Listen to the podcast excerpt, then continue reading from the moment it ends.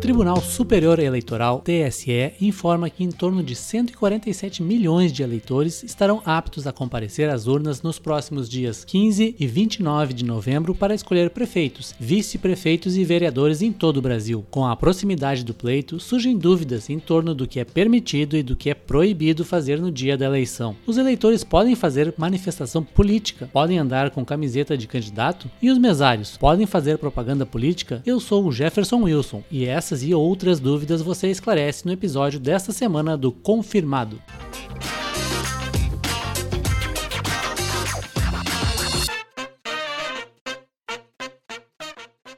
Olá, eu sou a Mariana Alves e esse é o Confirmado, podcast que busca aproximar você, eleitor, da justiça eleitoral, explicando temas relacionados às eleições, tirando as dúvidas mais frequentes e esclarecendo como, afinal, funciona essa justiça. Longo de sete episódios, o confirmado esclareceu dúvidas sobre desinformação, fundo partidário, fundo eleitoral, atuação de mesários, segurança da urna eletrônica e diversos assuntos sobre as eleições 2020. Agora, com a proximidade do processo eleitoral, no dia 15, no primeiro turno, e 29 de novembro, no segundo turno, há uma série de regras que tanto eleitores quanto mesários e candidatos devem respeitar. Exatamente, Mariana. Nada mais justo que no último episódio, antes das eleições 2020, sobre o dia da eleição. Afinal, é importante tomar cuidado para não desrespeitar nenhuma lei eleitoral durante a votação.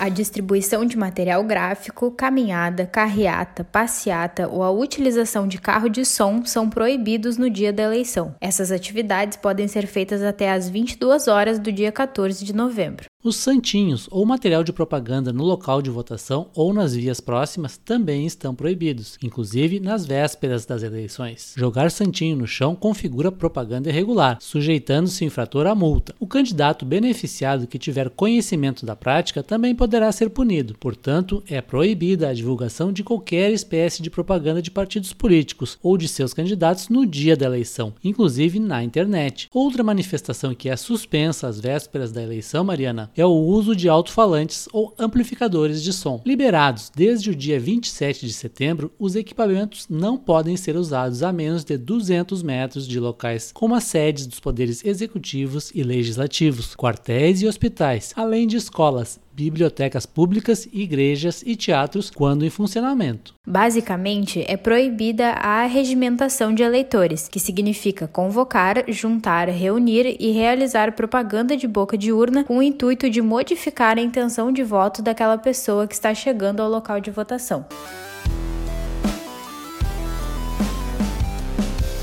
Em relação à manifestação no dia da eleição, é permitido que o eleitor faça manifestação individual e silenciosa. De preferência, o eleitor deve utilizar exclusivamente bandeiras, broches, dísticos, adesivos ou camisetas para manifestar sua preferência por partido político, coligação ou candidato. O que não pode, Jefferson, é a aglomeração de pessoas com roupa padronizada até o término do horário de votação. Também é proibido a aglomeração coletiva ruidosa, abordagem, aliciamento, de métodos de persuasão e distribuição de camisetas nos locais de votação. Aos servidores da Justiça Eleitoral, aos mesários e aos escrutinadores é proibido o uso de vestuário ou objeto que contenha qualquer propaganda de partido político, de coligação ou de candidato. Durante o trabalho no dia da eleição, no crachá dos fiscais partidários, só podem constar o nome e a sigla do partido político ou da coligação a que sirvam, sendo proibida a padronização de vestuário. Mas o que fazer quando avistar alguma dessas manifestações proibidas? O servidor da Secretaria Judiciária e assessor de desembargadores eleitorais do TRRS, Daniel Borges, explica como as denúncias podem ser feitas. Há uma série de medidas que os representantes da Justiça Eleitoral podem tomar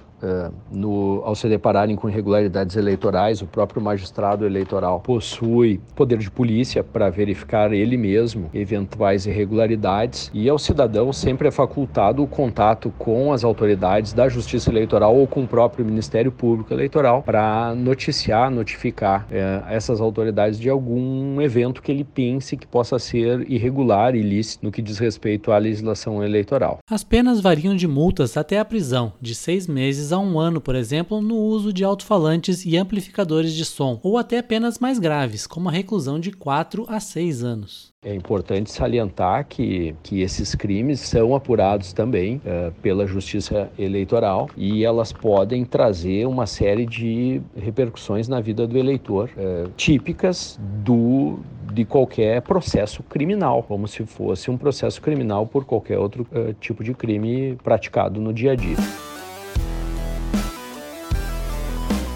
Em relação às medidas de proteção sanitárias referente à pandemia do novo coronavírus, é obrigatório o uso de máscara. Quem chegar ao local de votação com o rosto descoberto poderá ser barrado na entrada. O eleitor também deve passar álcool em gel nas mãos antes e depois da votação. Além disso, a Justiça Eleitoral recomenda aos eleitores que levem a sua própria caneta para assinar o caderno de votações e que o eleitor permaneça pelo tempo mínimo necessário na sessão. Ficou com alguma dúvida em relação ao que é permitido e ao que é proibido no dia da eleição? Nosso convidado Daniel Borges mostra onde o eleitor pode encontrar um guia de referência sobre as proibições e as autorizações de todas as condutas que dizem respeito às eleições 2020.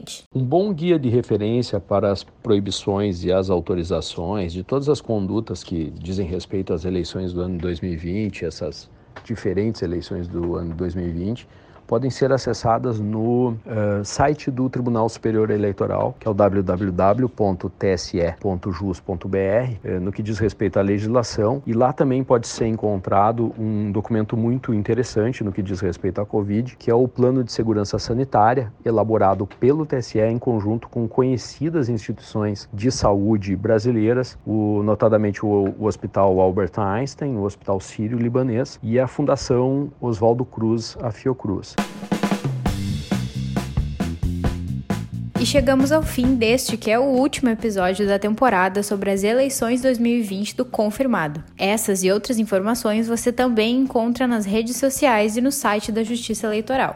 Nunca esqueça, esses debates e informações não são exclusivos de anos eleitorais. A cidadania não deve ser exercida só na hora do voto, ela tem que ser trazida para o nosso dia a dia. Até a próxima. O Confirmado é um projeto da Assessoria de Comunicação Social do TRE Gaúcho. Esse episódio foi produzido por Gabriela Von Fleb, Jefferson Wilson, Magda Cunha, Mariana Alves e Victor Eduardo Sivier, com coordenação do assessor-chefe de comunicação Kleber Moreira e apoio da Escola Judiciária Eleitoral do Rio Grande do Sul. Até a próxima temporada!